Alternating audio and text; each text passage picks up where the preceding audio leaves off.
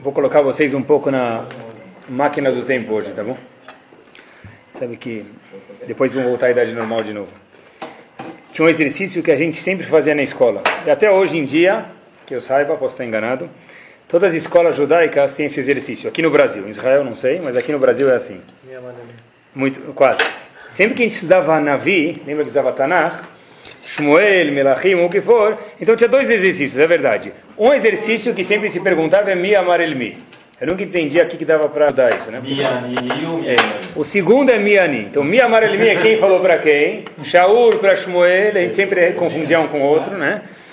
E o outro é Miani. Quer dizer, Miani, quem sou eu? Onde a professora, ou Morel, sei lá que for, colocava um passuk. E aí, não tinha? Colocava um passuk. Bom, vai. Colocava um tinha? Nas melhores escolas. Colocava um passuk. Nesse passuk você tinha que descobrir Miani. Quem sou eu? Yani, quem falou o passuk? Então é para ver se a pessoa sabia a história do, do Sefer Shmuel ou Melachim ou que estava estudando naquela época. Então, na verdade, o, desses dois exercícios, estava pensando hoje, a gente vai falar sobre o Miani. Tá bom? Miani quer dizer quem sou eu, pessoal. E talvez a gente saiu da escola já, talvez não, com certeza. Mas a Hashem espera ainda que a gente repita esse exercício, tá bom? É claro que não vai ter prova hoje aqui, tá nem, sou, nem eu sou a pessoa para dar essa prova de Tanakh. Mas é claro, a gente vai tentar fazer hoje, o shur de hoje vai ser Miani, pessoal. Miani quer dizer quem sou eu. Sabe que, conta uma vez, tinha um indivíduo que ele queria muito vender uma casa. Aí ele estava procurando para ver como que ele ia fazer para vender a casa, porque ele quer vender a casa, mas precisa achar um comprador, um cliente. Então começaram a procurar, tal, ele começou, ele, ele lembrou que tinha um grande amigo dele que estudava na escola. Estudou na escola com ele e hoje virou uma pessoa importante em marketing. Então ele liga para o Reuven e fala, olha Reuven, lembra de mim, aqui é Shimon, queria vender uma casa, eu sei que você ficou famoso em marketing, você podia dar uma mãozinha? Colocou como? Falei, coloca algumas linhas no jornal para ver se a gente consegue inflar essa casa, fazer ela bonita e vender. Então o cara falou com muito sorriso tal, foi lá com toda alegria, claro que eu posso ser, era teu amigo de escola, foi lá, colocou os, o anúncio, dois dias depois, o amigo que fez o anúncio vê o dono da casa e fala para ele, olha, tá todo sorridente, fala, puxa, já funcionou o anúncio no jornal Estado de São Paulo? Ele fala, não, você está sorrindo por quê então? Fala, depois que eu li quanto bonita é minha casa, agora não quero mais vender pelo preço que eu estava pedindo, quero pedir o dobro, agora ninguém quer comprar.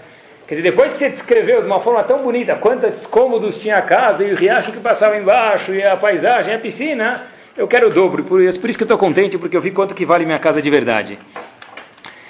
E por isso que eu acho importante a gente falar Miani, quem sou eu aqui? Porque quando a gente se conhece, a gente é capaz de valorizar.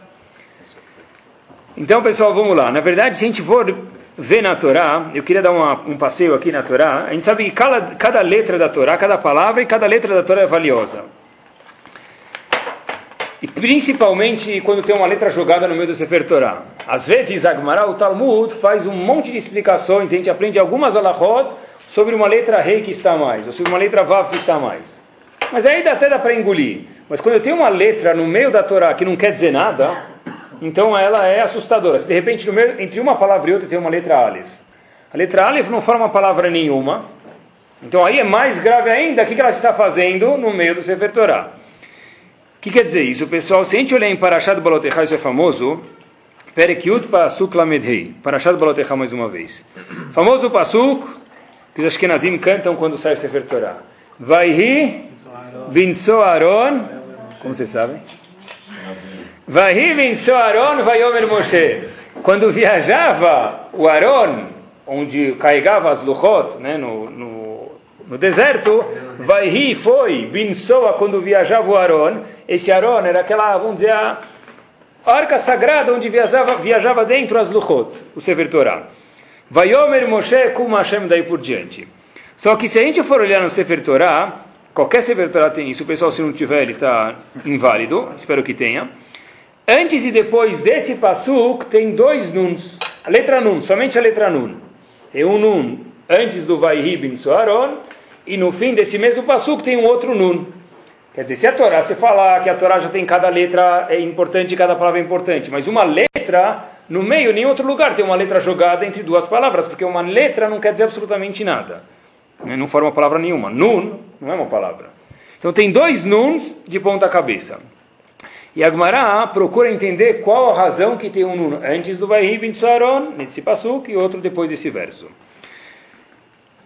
Então, na verdade, o Talmud fala para a gente o seguinte, olha, essa, esse passuk Vayhi bin Suaron precede ele o nun, e depois dele também tem o nun para te mostrar que esse passuk não devia estar aqui. Esse não é o lugar do passuk.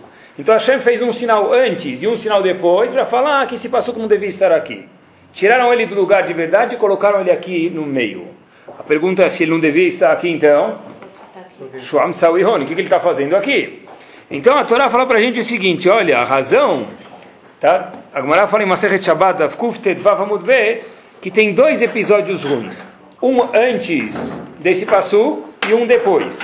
Hashem colocou esse passo Vaihi bin Soaron no meio para separar, para quebrar entre duas coisas ruins. Hashem não queria colocar dois fatos ruins um do lado do outro. Então no meio ele colocou Vai bin Suaron e mais uma vez separou com um nun antes e um nun depois para mostrar que o lugar desse passuco não é aqui. Só foi colocado para separar entre duas puranuyot, dois desastres, duas desgraças. Quais são os dois episódios, pessoal? Então vamos começar pelo segundo. O episódio que vem logo depois Vai bin Suaron, desse passuco, em Parashat Balotecha, é o seguinte. Vai am kemit onenim. Estava todo mundo reclamando. A gente quer comer, a gente quer beber, está ruim no deserto, começaram a reclamar. É óbvio que qual é a coisa ruim desse passuco? Que eles estavam reclamando. Porque, por definição, pessoal, entre parênteses, toda vez que alguém reclama de alguma coisa, apesar que talvez ele não faça por querer isso, mas o que ele está querendo dizer? Que ele não acredita em Hashem. Ele não tem emuná 100%. Né? Porque uma pessoa que tem emuná em Hashem 100%, é claro que, é óbvio, que a pessoa precisa se esforçar, eu repito, a pessoa precisa se esforçar, mas depois que eu me esforço, não tem mais o que fazer.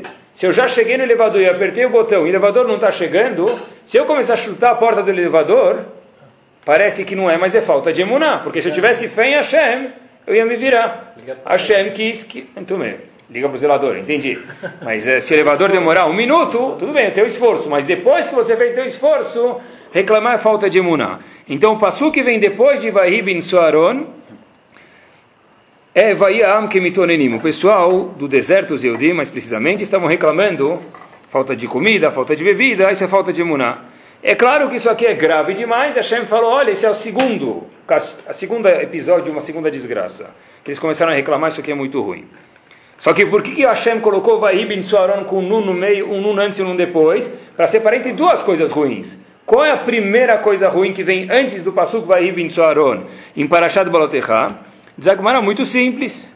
Se você olhar dois Pesukim antes do Vahi bin Soaron, consta o seguinte Pasuk: Vaisu Me'ar Hashem. Eles viajaram do monte de Hashem. Qual que é o monte de Hashem? É? Har Sinai, onde eles receberam a Torá. Eles viajaram do monte de Hashem, onde eles receberam a Torá. Só que, qual o problema de eles viajarem? É claro, a gente recebeu a Torá para morar lá? Mentira! Hashem falou, eu vou dar a Torá para vocês, para que vocês possam chegar com ela onde? Eretz Israel. Então, qual o problema? Pergunta o Tosafot, lá na Gemara em Shabbat, que explica esses versos. Problema, a primeira desgraça é que eles saíram do Har Sinai. Seria uma desgraça se eles ficassem lá, não se eles saíssem. Qual o problema de Vais Umehar Hashem? Diz o Tosfot o seguinte, não é que eles saíram, é como eles saíram. Ketinok Aboreach Mibeit Hasefer, diz o Tosot. Eles saíram como uma criança que foge da onde? Da escola. Em outras palavras, é o seguinte: Yahoo! Lembram assim? Último dia de aula, está todo mundo esperando ver no, naquele vidro lá quem passou de ano quem não passou. Eu quero, eu sou o número 23, eu quero ver se eu passei ou não passei. Passei de ano em Yahoo, nunca mais quero ver essa escola até fevereiro do ano que vem né? saíram correndo. Ou, ou o sinal. Quando toca o sinal, se a gente quer medir o recorde, acho que mais que as Olimpíadas, fica na escada na hora do sinal, pessoal. Né? Vai numa escola de criança, fica na escada na hora do sinal. Quando tocar o sinal do segundo andar para o térreo, onde fica a cantina, onde fica o futebol, eles fazem de né, em 12 segundos. Tá bom? Tá bom? Isso. Por que, pessoal? Por... Nós, inclusive, né? Por que a gente fazia isso? Porque é uma hora alegre. É? O problema, na verdade, é o seguinte: Não que eles saíram do Har Sinai, porque eles tinham que sair do Har Sinai para Israel, como a gente falou. O problema é como eles saíram distosos. Mais uma vez, que Tinoca Borech Mebeta. Então, tudo bem. Então, mais uma vez, a, a segunda a proibição, a, o castigo, na verdade, a transgressão que eles fizeram, que vem depois do Vaihib bin Suaron, é que eles reclamaram. E qual foi o castigo disso que eles reclamaram? Eles foram queimados. Quem reclamou, está escrito que Hashem saiu um fogo no canto da Mahané de Ben do acampamento e Hashem queimou aqueles reclamões. Então, o, eles reclamaram, em, conta, em consequência, eles foram queimados. Hashem castigou eles. Ótimo. Ótimo não, quer dizer, triste, mas isso aconteceu. Vativar bam e Hashem, assim diz o Passuco. Agora, qual o primeiro que a gente falou, pessoal? O primeiro episódio ruim foi que eles fugiram do Har Sinai. Não que eles saíram, que eles fugiram. É ótimo. E qual o castigo? A Torá não conta o castigo. Porque, mais uma vez, o Vaihib em Tsuaron tem dois números para mostrar que a gente está separando entre dois castigos. Ele colocou um passo que não tinha nada a ver para mostrar que eles, o quê? Não quero colocar dois castigos um do lado do outro. Então, um, o segundo foi que eles reclamaram e o castigo foi que eles o quê? Foram queimados. O primeiro, eles fugiram do Har Sinai. Mas qual o castigo?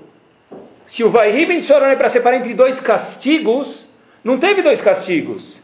Diz Rav Shimon Schwab que sim teve. Se a gente olhar direito na Torá, sim teve. Ah, não está escrito. Tá, só saber ler direito, diz Rav Shimon Schwab. Vais umear Hashem. O fato de eles terem fugido do Har Hashem não só foi o ato que eles fizeram, mas isso em si foi o que? O próprio castigo. Quer dizer, a gente falou, olha, cadê o castigo? Eles fugiram. Como que Hashem castigou eles? O maior castigo teve o fato que eles fugiram sem apreciar onde eles estavam. Por exemplo, pessoal, Hashem falou: Ei, está fugindo do Har Hashem. Aqui você me viu. Nunca na história viram Hashem tão claro, talvez, como no Har Sinai. Hashem estava tão claro no Har Sinai que está escrito que Hashem falou os primeiros dois mandamentos que aconteceu. As pessoas morriam e Hashem mandava um orvalho de Tchiat Emitim para reviver as pessoas. Hashem estava claro. Hashem abriu os céus, dava para ver Hashem. De repente, vai sumir Hashem, eles fugiram. Esse é o ato deles. Qual o castigo? O castigo de Rav Shimon Shov é o seguinte, que eles saíram de lá sem ser influenciado. Quando a pessoa sai correndo de um lugar, é porque ele não gostou do lugar. Quando a gente sai correndo é porque a gente não gostou. Ah, não entendi isso. Muito simples. Pega uma criança, leva ele para Disney. Eu nunca vi alguém falar, a criança fala, ai, puxa, que pena que o parque fechou às 10 da noite. Eu gostaria que tivesse fechado às 3 para ir para casa. Eu já vi pais falando isso. Pais eu já vi que estavam cansados. Mas os filhos nunca falam que pena que a gente foi para Disney. Ah, meu pai quis ficar 13 dias em vez de 7. Eu fiquei triste. A gente ficou só 13 dias, que a gente teve que ficar mais 5 dias em Disney. Ninguém sofre ficando mais 5 dias, né? Principalmente uma criança, não é? Então, na verdade, pessoal, olha que interessante. O problema, na verdade, mitzá, do lado das pessoas é que eles fugiram, e o próprio castigo deles é que Hashem falou, deixa, deixa eles irem embora. Qual que é o castigo? Que eles não apreciaram o fato que eles estavam na frente de Hashem. Porque a pessoa que aprecia de verdade, o que, que ele faz? Alguém que vai no Kotel Maravilha, o que, que ele faz? Ele vai embora, ele foi lá só para ficar dois minutos, ele queria ir depois jantar fora. Tá bom, mas na hora de saída do Kotel, o que, que todo mundo faz, sem exceção? Dá um beijo no Kotel. Ninguém vai falar, vou sair correndo. Ele ficou lá dois minutos, ficou um mês em Israel, ficou dois minutos no Kotel. Mas naqueles dois minutos ele ficou no Kotel, deu um beijo, colocou um papel, fez mais cedo, o que for, e deu um beijo e saiu. O fato deles não terem dado um beijo no Hassinai e sair correndo, isso diz Rav Shimon Schwab, que é o pior castigo que existe. Então, na verdade, essa é a separação entre uma Puranut e a outra, pessoal.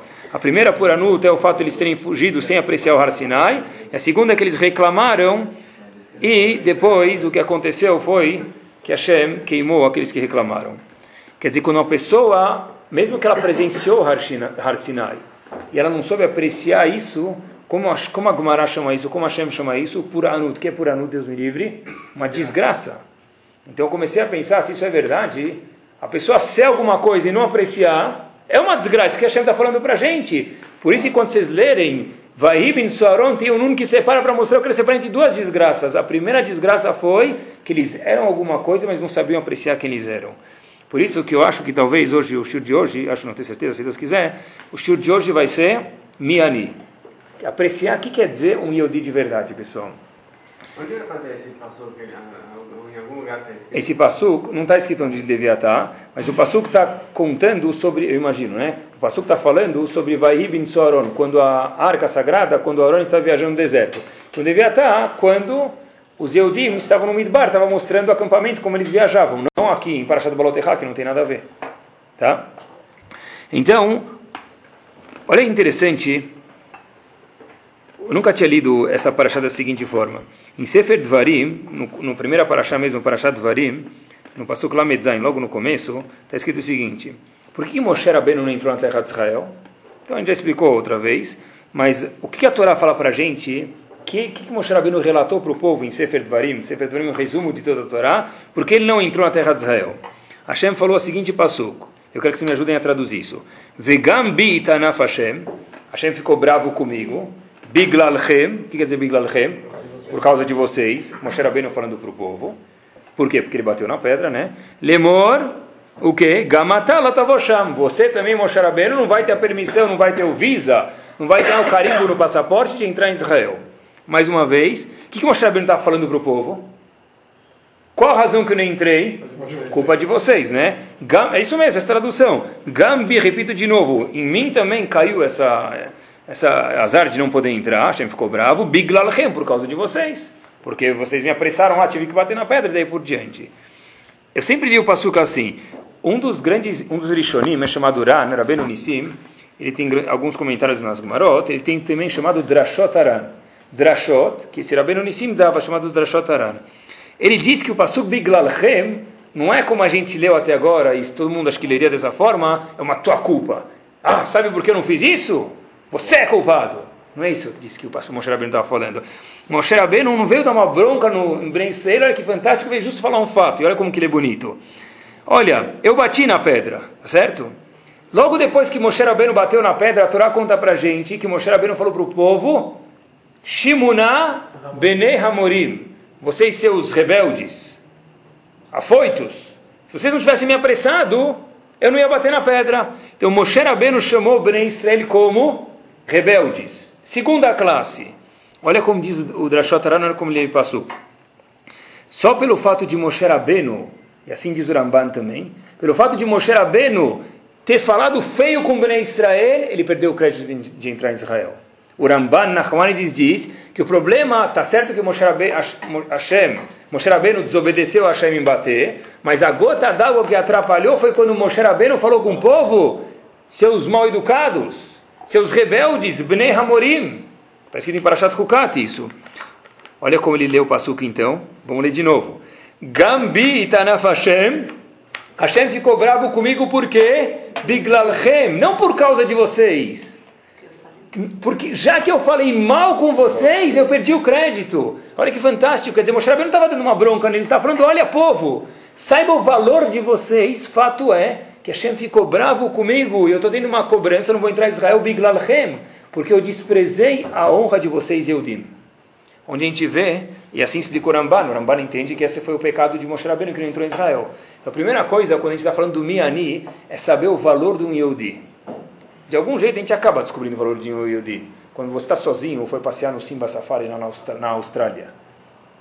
Tem uma pessoa que está na sinagoga, você nunca falou para ele. Ele senta de um lado, senta do outro. Ninguém brigou com ele, mas não é teu. Você não conhece ele direito. Os dois estão no Simba Safari, um do lado de cada família, assim. E tem um jipe do lado do outro, dois elefantes passando do lado, né? O tigre, não sei, você está dentro protegido. Você vê o, outro teu amigo lá na da, que você via na sinagoga da comunidade. Você nunca falou aí para ele, não que você está brigado lá, não, mas você não é teu amigo. O que, que você faz na hora? Uhul! Quanto tempo? Quanto tempo? Você vê ele todo dia, 24 horas por dia, nunca falou oi. Porque um Yehudi, quando vê outro Yehudi no fundo, ele aprecia. Moshe Rabbeinu está falando, olha, saiba quanto tem que apreciar outro Yehudi. O que quer dizer Gambita na Fashem Biglalchem? Quer dizer Biglalchem? Por causa de vocês, não uma cobrança, mas já que vocês têm um valor tão grande, eu perdi o mérito de entrar na terra de Israel. Não é só no safari, né, pessoal? Uma pessoa falou que tem uma que todo restaurante judaico tem uma peculiaridade. Que não. Uma pessoa falou uma coisa um, um cara que estuda, ele, ele, ele, ele, é, não sei se tem uma profissão de restaurantista, não sei como chama isso, gourmet, não sei, restaurante, restaurantor. Ele falou que você pode reparar em todos os restaurantes judaicos o cara da mesa 1 levantou no meio, sentar com a mesa 13, bater papo e sentar e trocaram as contas. Outros restaurantes você não vê isso. O restaurante Yodi você vê. Então tem umas peculiaridades que o povo Yodi tem. O Rabbeinu estava falando, Gambita na Fashem biglalchem. Não uma bronca, justo para que vocês saibam, Ben Israel, Miani, quem são vocês, o valor de vocês. Tem uma mensagem, pessoal, em Parashat Korah muito interessante. Eu nunca havia pensado nesse enfoque, mas ele é verdadeiro com certeza. Todo mundo conhece, a gente já falou isso. Da mesma forma que quando se pensa em esponja de aço, o que se pensa? Bombril, muito bem. Quando se pensa em machloket, em discussão, se lembra de quem? Cora. Fantástico, né? O mais famoso de todos. Pelo menos ficou famoso, né? Então, Cora, o que, que ele começou a reclamar? O Gumará conta pra gente, quer dizer, ele começou a reclamar contra Moshe Rabbeinu, tá? isso que estão pensando, com certeza, mas ele reclamou em duas coisas específicas, Cora. Qual foram as duas coisas específicas que Cora reclamou? Contra Moshe, mas que duas mitzvot específicas? Tzitzit e mezuzá. Cora falou, o que é esse negócio de mezuzá? Eu não precisa de mezuzá. Tá bom, se a gente estuda a Torá, a gente ama mezuzá, não precisa de mezuzá. Tzitzit, e começou a reclamar em tzitzit, a mitzvah de usar o tzitzit, e também sobre mezuzá. Assim contou para a gente Rahamim. Será que, olha o enfoque que eu vi um perucho interessante. O que quer dizer, por que justo tzitzit e mezuzá? Cora começou a falar, será que Moshe Rabbeinu, um Yehudi, precisa se comportar na rua também? Dentro da casa dele, tudo bem como Yehudi, é óbvio. Mas quando ele vai para a rua, a mezuzá está de que lado da casa, por definição? Por fora, né? Quer dizer, as pessoas que passam na frente vê. Tá? Então, será que Cora começou a reclamar da seguinte forma, Moshe Rabbeinu, que a gente tenha um líder, tudo bem, que você seja o líder, tal, mas que esse negócio na rua, o Yehudi precisa ser também Yehudi?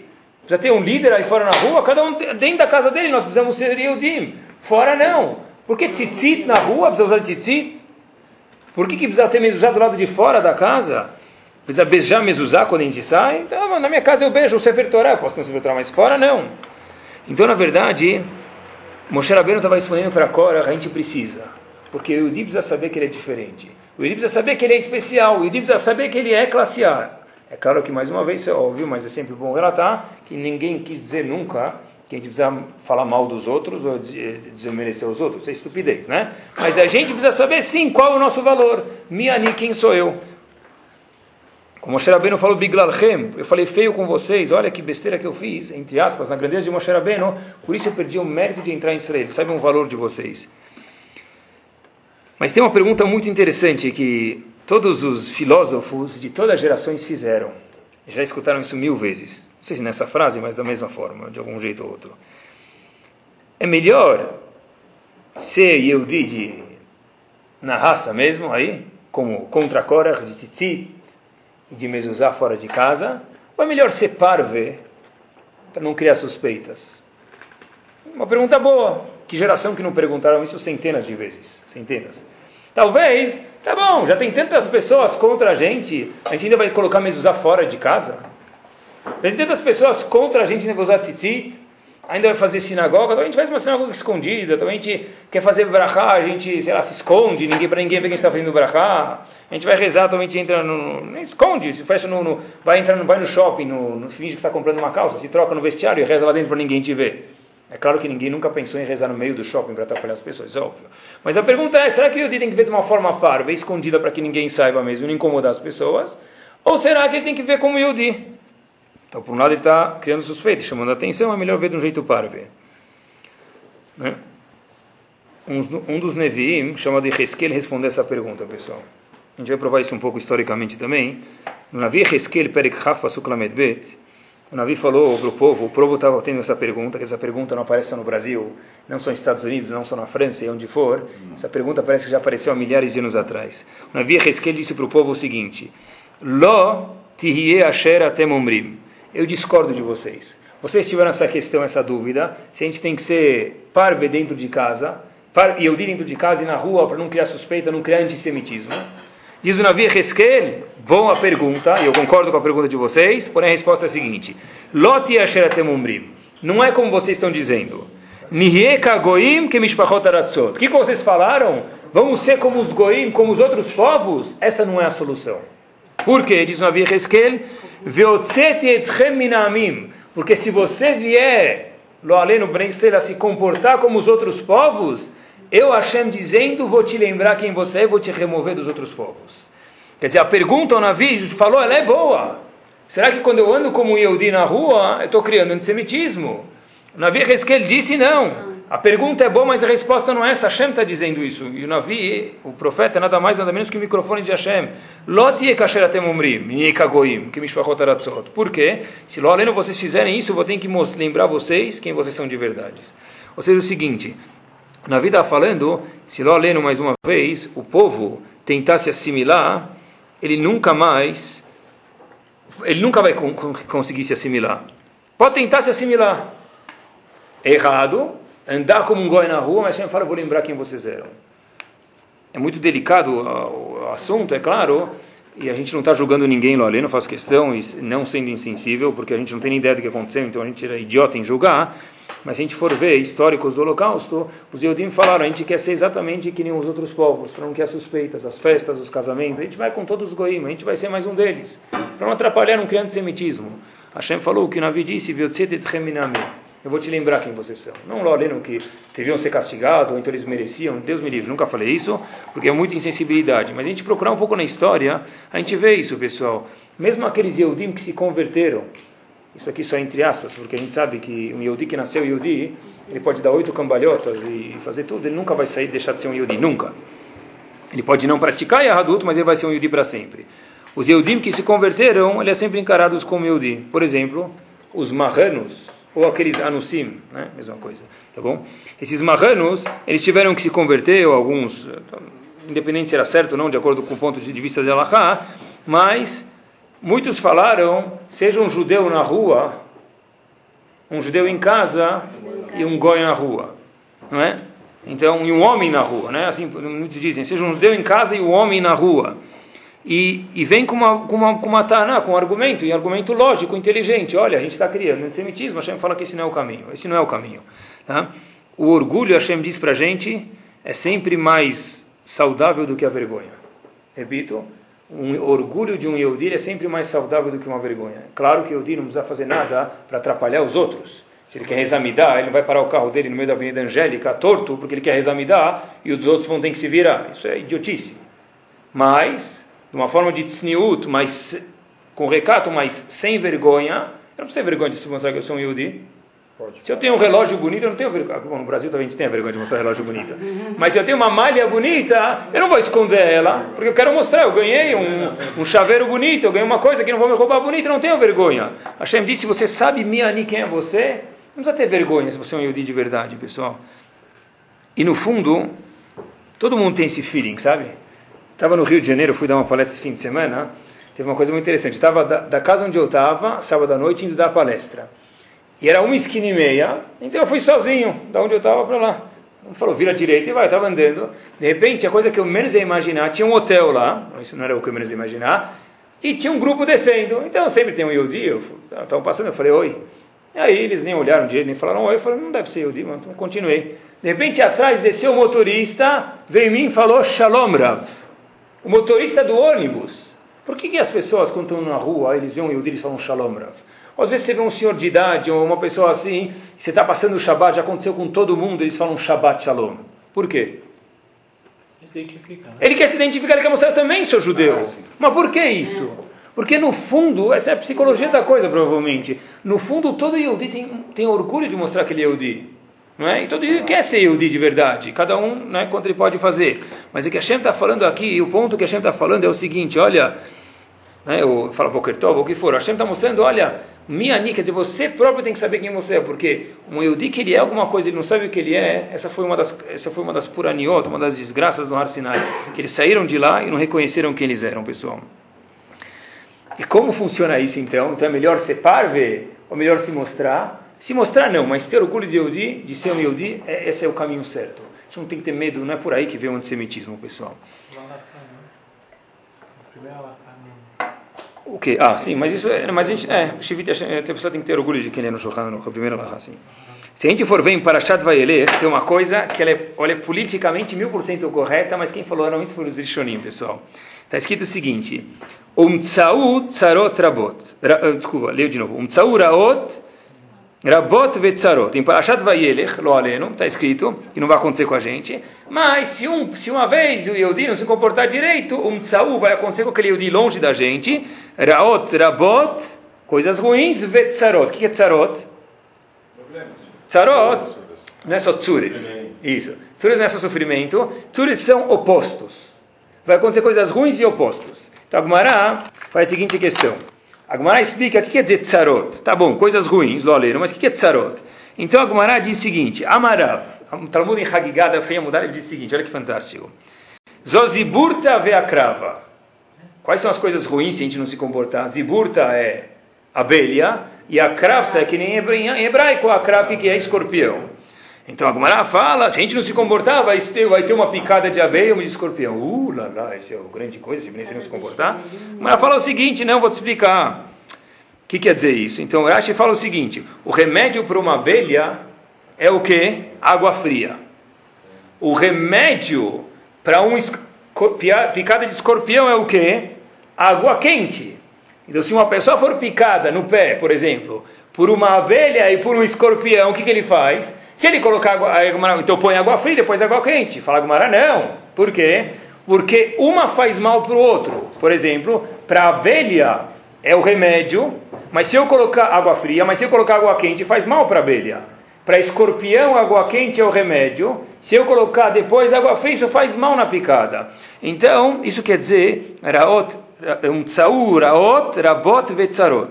Se a gente não se comportar, o que quer dizer isso? Vai ter coisas ruins, vetzarot. Quer dizer, tzarot opostas. Que você, Ben Israel, se não se comportar, Lorena vai levar duas picadas. Uma é o oposto da outra, aí você não vai ter como corar. Porque se você corar uma, você faz mal para a outra. Puxa vida. Tem muitos Eudim que vão falar, a levar que isso tivesse acontecido. Esse é o problema. Uma picada. Vai depois no Butantan, toma vacina, Halsit. Pessoal, esse, esse é o oposto. A outra, outra, Vetzarot. Levou uma picada de abelha. Uh, ai, ai. Tá bom, pessoal? Então, olha que interessante. O Dat Zekerim Balet Osafot fala o seguinte: olha, eu vi isso aqui, acho que faz, é, vi isso aqui faz é, três anos atrás, pessoal. Tem um, um dos mefarshim chamado Dat Zekerim Balet Osafot. Ele explica esse, para, esse pasuk em Parashat Vayelech, um tzau raot, rabot vetzarot.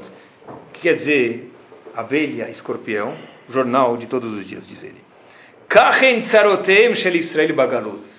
Assim vão ser os sofrimentos de Bnei Israel Galut. O que quer dizer isso? O que, que nós fizermos vai ser perigoso. Diz o Dad Zekirim o seguinte: se falar um mal de Israel, você tem duas opções. Ou você protesta, ou você faz o quê? Fica quieto. Se você fala piora, porque vão falar, ah, se ele está refutando, quer dizer que ele concorda com o nosso argumento. Em contrapartida, que você pode fazer? Fica quieto. Se você ficar quieto, o que vai acontecer?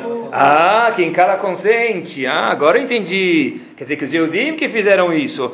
Então está escrito Zoziburta Veakrava. O que é Ziburta Veakrava? Olha que fantástico. Uma coisa que foi falada 500 anos atrás, ou mil anos atrás. É a coisa mais, mais lemacê. Ziburta o que quer dizer? Abelha e escorpião, que água quente faz mal para um e fia para o outro, que o que você fizer vão reclamar. O Yehudi, no momento que ele é atacado, o que ele fizer ele vai reclamar. Qual é a nossa resposta? Miani, saber quem você é. Se você é Yehudi com orgulho, diz na via Resque, cuida de você, Hashem diz, eu vou te separar dos outros povos. Eu vou te levantar para o bem se você merecer. Quer dizer, na verdade, quando se escuta falar, muitas pessoas falaram, saiu aquele filme daquele Majnun lá, né? né? É. Mel Gibson, como chama? É, tá bom, sei lá, aquele filme lá. O que, que a gente fala? Se a gente falar, vamos falar, eles concordam. Se a gente ficar quieto, que a gente consente. O que, que é melhor fazer então? Escutar os Rahamim. Mas mais do que escutar os Rahamim, como que se tem que responder ou não, independente que Rahamim, que são mais sábios do que a gente falarem, a gente tem que saber que não. Primeiro, antes de responder, quem será que eu tenho orgulho de verdade de ser Yudi? Porque o que você fizer, vão reclamar fantástico, Ziburta ve crava. É o acrava, é o escorpião e a abelha. Fica quieto, reclamam, e se falar também vão reclamar. No momento que eu digo, cumpre Torá, então Hashem fala, eu cuido de você, pessoal. Eu ouvi uma coisa, eu, mas é, acho que é verdade isso. Dizem que uma vez tinha um indivíduo que estava passeando e ele viu uma criança sendo atacada por um pitbull. Então ele foi correndo e estava com uma arma no bolso e falou: Olha, vou salvar a criança do, bicho. Pum, deu um tiro. Do lado dele, para sorte dele, tinham dois jornalistas. Então eles vieram, filmaram e falaram: Olha, qual é seu nome, meu amigo? Falaram, olha, por quê? Ele falou, olha, o senhor vai ficar aqui famoso, posso levar esse filme, documentário para Paris, o senhor vai ficar famoso em Paris? Como assim famoso em Paris? Não, não, não, você vai ficar famoso em Paris. Ele falou, eu não sou de Paris. Se eu famoso de Paris, o que me adianta? Tudo bem, vamos levar o senhor para outro país, você escolhe, vamos para a Itália, você vai ficar famoso na Itália. Como assim famoso na Itália? Não entendi, o que você está querendo dizer? Disse o moço que matou o pitbull para salvar a criança para o repórter. O repórter falou: Olha, vamos escrever a seguinte matéria: Herói salva a criança de um, da boca de um cachorro feroz. Aí ele falou: Mas eu também não sou italiano. Então o repórter falou: Você não é italiano? Que tá que, que você, onde você é? Ele falou: Não, não, não, eu sou de Israel. Aí ele falou: Ah, tá bom. Vamos escrever a seguinte matéria: Assassino israelense mata cachorro de uma pobre criancinha.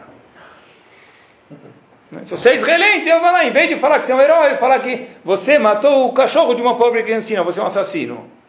Então o que que faz? O que a gente fizer, se a gente não fizer o papel de Yudi, falar, vão reclamar. Se não falar, vão reclamar. Então, na verdade, a gente não precisa se preocupar tanto. É claro que se for possível e for bom, Ramim Machar, então a gente tem que se preocupar. Mas o nosso, nosso gás, as nossas energias não vão ficar. Como que a gente vai responder para aquela matéria do Estadão? Como a gente responder para Kadosh Baruch se a gente fez falar com um minyan? Como a gente responder para Kadosh Baruch se a gente rezou com, com se a gente, se a gente fez brachá antes de comer? Como a gente vai responder para Kadosh Baruch do nosso Shabbat? Isso que tem que ser a preocupação de Yehudi. Essa é a resposta.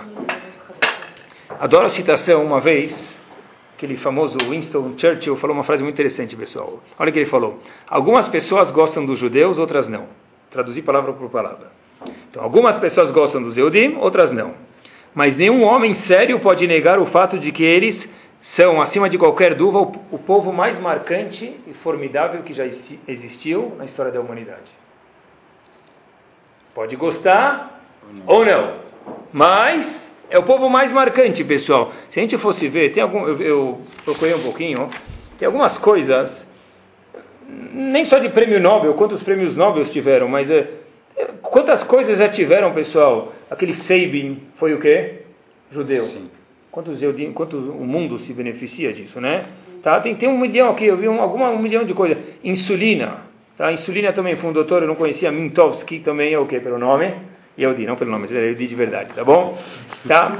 Tem, uh, tem uma doença lá chamada tifo, né? Tem uma vacina contra, o doutor, o que inventou isso é o Dr. Weil, que é um doutor Yehudi também, tá bom?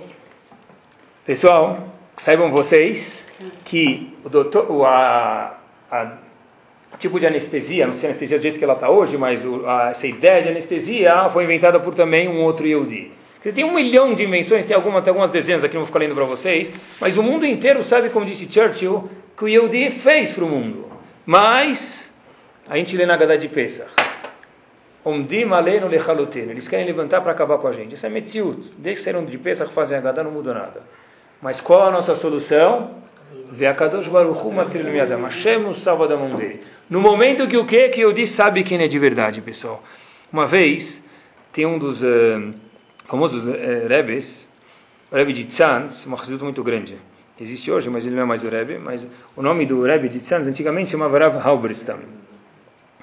Esse, esse, ele é muito famoso, tem dezenas de histórias sem, sem brincadeira. Ele, ele salvou do, dos campos de, de holocausto, dos campos nazistas e foi para Israel. Então tem algumas pessoas que veneraram ele de verdade enquanto ele dava força para essas pessoas na situação tão difícil emocionalmente e dava um empurrãozinho. Pegaram uma vez ele, antes de começar, mas já começou os nazistas a perseguir, mas antes de campo de concentração, pegaram esse Rebbe de, de, de Tzanz, colocaram ele no, no, no, meio da rodinha e começaram a se divertir. O que quer dizer se divertir? Chutavam ele, ele caía, levantavam ele, chutavam de novo, puxavam a barba, davam um tapa na cara dele. E todo mundo ficou olhando. Então disse o soldado nazista para ele, Rabiner, tradução, Rabino, né? Rabiner, você, né? não sei o resto, não vou falar em Yiddish, não sei mais, mas Rabiner, você de verdade acha que você faz parte de um povo escolhido? Aí ele falou, sim. Deram mais um tapa na cara dele e caiu de novo. Aí ele falou, e aí? Você ainda acha, tem certeza disso? Falou, sim. Disse o nazista, o pessoal, ele estava vivo, ele saiu do campo de concentração, ele contou a história o soldado nazista falou para ele, seu idiota, o que, que faz você pensar isso? Disse o Rebbe de Tzan, Zechetzadik Vekadosh Libraha, o seguinte, todo o tempo que nós não somos aqueles que estamos batendo em pessoas inocentes, e somos perseguidos, eu posso me lembrar que eu sou uma nação escolhida. Essa é a verdade.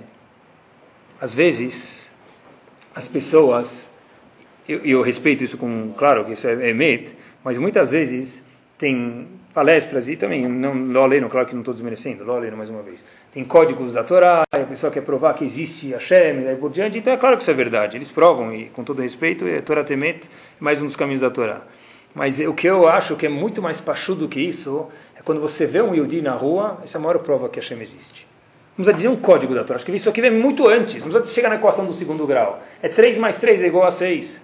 O fato é que todos os povos do mundo, tem um bilhão de árabes em volta, parece cachorros latindo, todo mundo quer, nem sabe porquê, mas quer, quer Jerusalém e quer a capital, mas o que, que tem lá? que nem aparece no mapa, joga o ouro, nem, nem aparece Israel, não Jerusalém, ninguém, nem, nem entra, nem, a peça nem entra no buraquinho, não tem.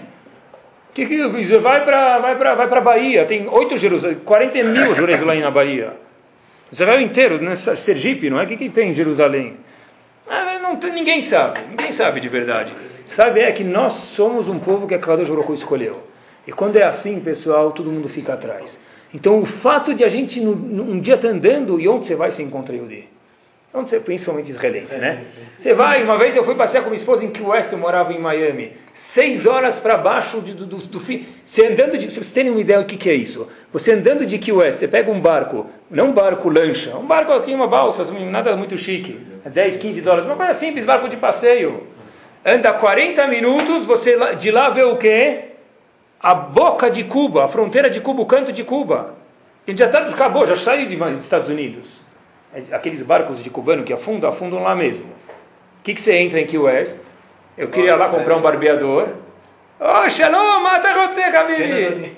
É, Aonde você vai tem Yehudim. O povo que mais é perseguido no mundo, quem que é? Yehudim, não é? As pessoas perguntam, ah, uma prova que a Shem existe. Eu não vejo, não, nem entendo a pergunta. Essa é a maior prova do mundo. A gente anda na rua, a gente vem o dia, essa é a maior prova, pessoal.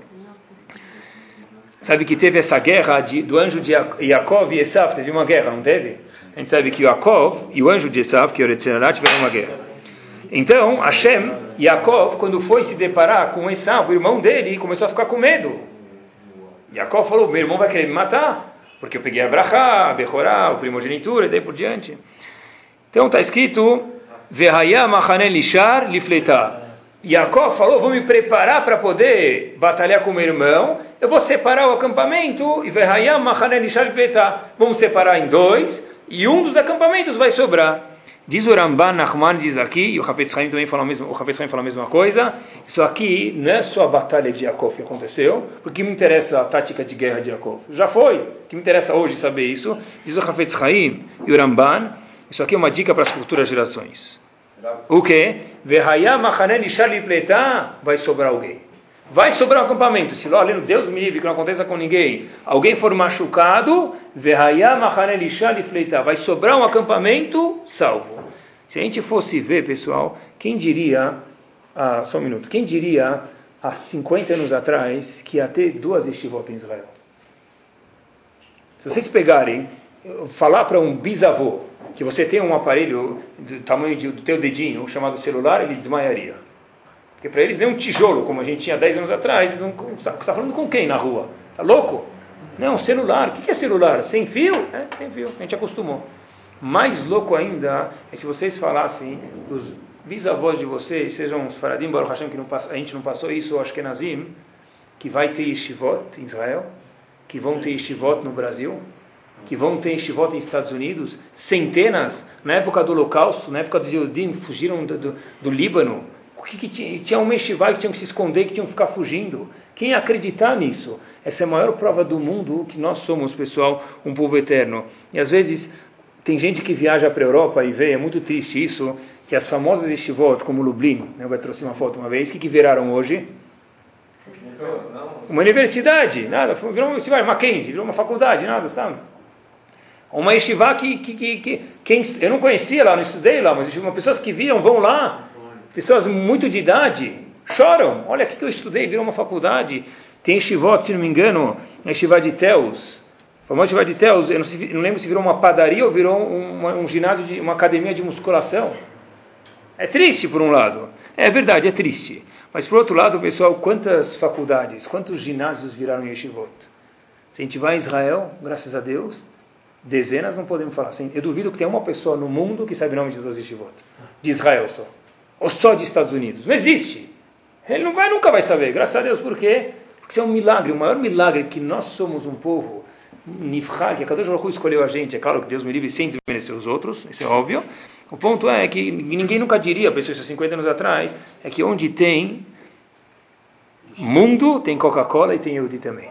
Onde tem? Fala, algum período Shabbat que a guerra entre conversar Sim. não foi física, foi tipo de argumentos? Então, No final, é- Sim, a guerra entre Yaakov e o anjo de Esav foi uma guerra, pare- um- alguma coisa física teve, final, porque está escrito, que ele, bateu, ele é, bateu. ele bateu na coxa. Mas aqui eu estou falando quando Yaakov foi se deparar com Esav, ele se preparou, ele falou, vou dividir o acampamento em dois para salvar um. é. Então, terminando só, o, se a gente for ver, e como a gente sabe que a gente faz parte, sim, e a maior prova, acho que a gente saber quem é o Miani de verdade, no, indo aqui na reta final do nosso shiur, é o seguinte, e acho que não tem nenhum povo assim, é fantástico, pessoal. Sempre que a gente vai, por exemplo, dizer que a gente escuta que tem uma sinagoga que precisa de um Sefer Torah. Quanto tempo dura essa, essa necessidade? Pouco, porque o povo judeu, por definição, é incrível, é incrível isso se a gente for ver, pessoal. Acho que Hashem fala, na verdade, está escrito, o que está escrito no Tefilim de Hashem? Israel, quem é como meu povo? Quem é como meu povo Israel? Que não tem ninguém como o povo dele. Lo ali, não tem uma pessoa que ela é órfã, não tem nem pai nem mãe que quer casar. Casa ou não casa? Casa. Casa, por que casa? Mas o que, eu mas o que, que você vai falar? Ninguém te conhece, né? Se é Yehudiá, vamos te ajudar. Por que isso? Porque nós fazemos parte de um povo especial. É fantástico isso, pessoal. Né? Uma pessoa quer estudar. Ele não consegue estudar. Vamos falar, a gente ajuda. Pessoal tem, ele vai para uma vai para um Rav, tem problema de Shalom Bait. O Rav nunca viu, nem sabia que ele existia, nunca viu ele de ponta cabeça. Quanto mais de cabeça para cima, nunca viu. Ah, vem cá, Yudi, eu quero te ajudar, vou te ajudar. É incrível, onde está isso? Está no gene dentro do, do povo Yudi, pessoal. Miki Amcha Israel, pessoal.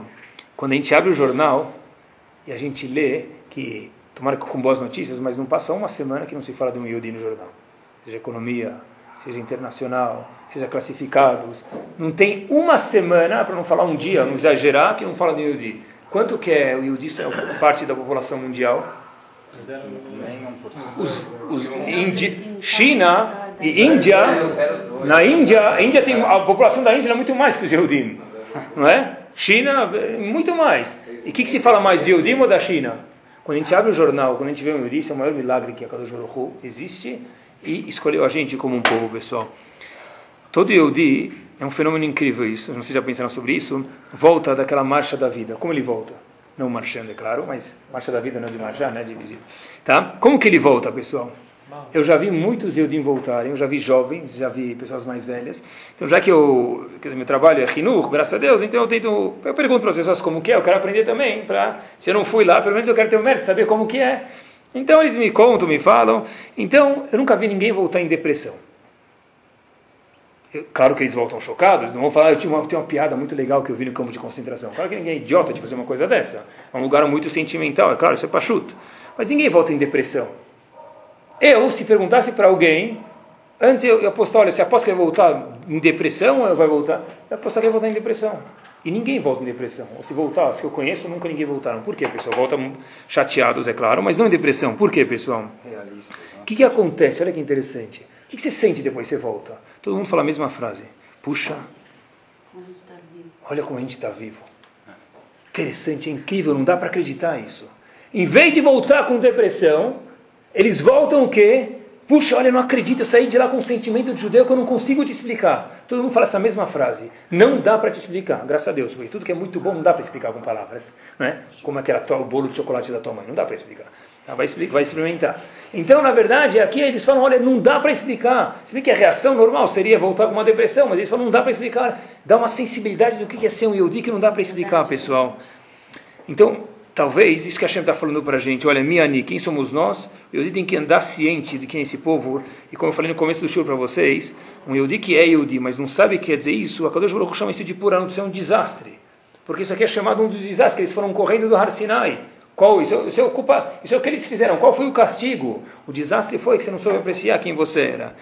E uma pessoa que nasce Yehudi, pessoal, ele vai ficar Yehudi para o resto da vida. Já vi pessoas perguntarem isso, eu faço questão de esclarecer. Tá? Ah, até quando a pessoa é Yehudi? Ele pode não praticar judaísmo, é uma escolha dele. Mas Yehudi, praticar judaísmo não tem nada a ver. A pessoa pode ser Yehudi e nunca praticar judaísmo, é triste, mas ele é Yehudi para sempre. Ou a pessoa tem o outro lado da moeda, pode praticar judaísmo mais do que todos Yehudim junto e não ser Yehudi. Uma coisa não tem nada a ver com a outra. É claro que a gente espera que Yehudi seja Yehudi e pratique judaísmo também. Mas aqui está falando para a gente, olha, o Yehudi é sempre Yehudi. Minha, eu sou um Yehudi.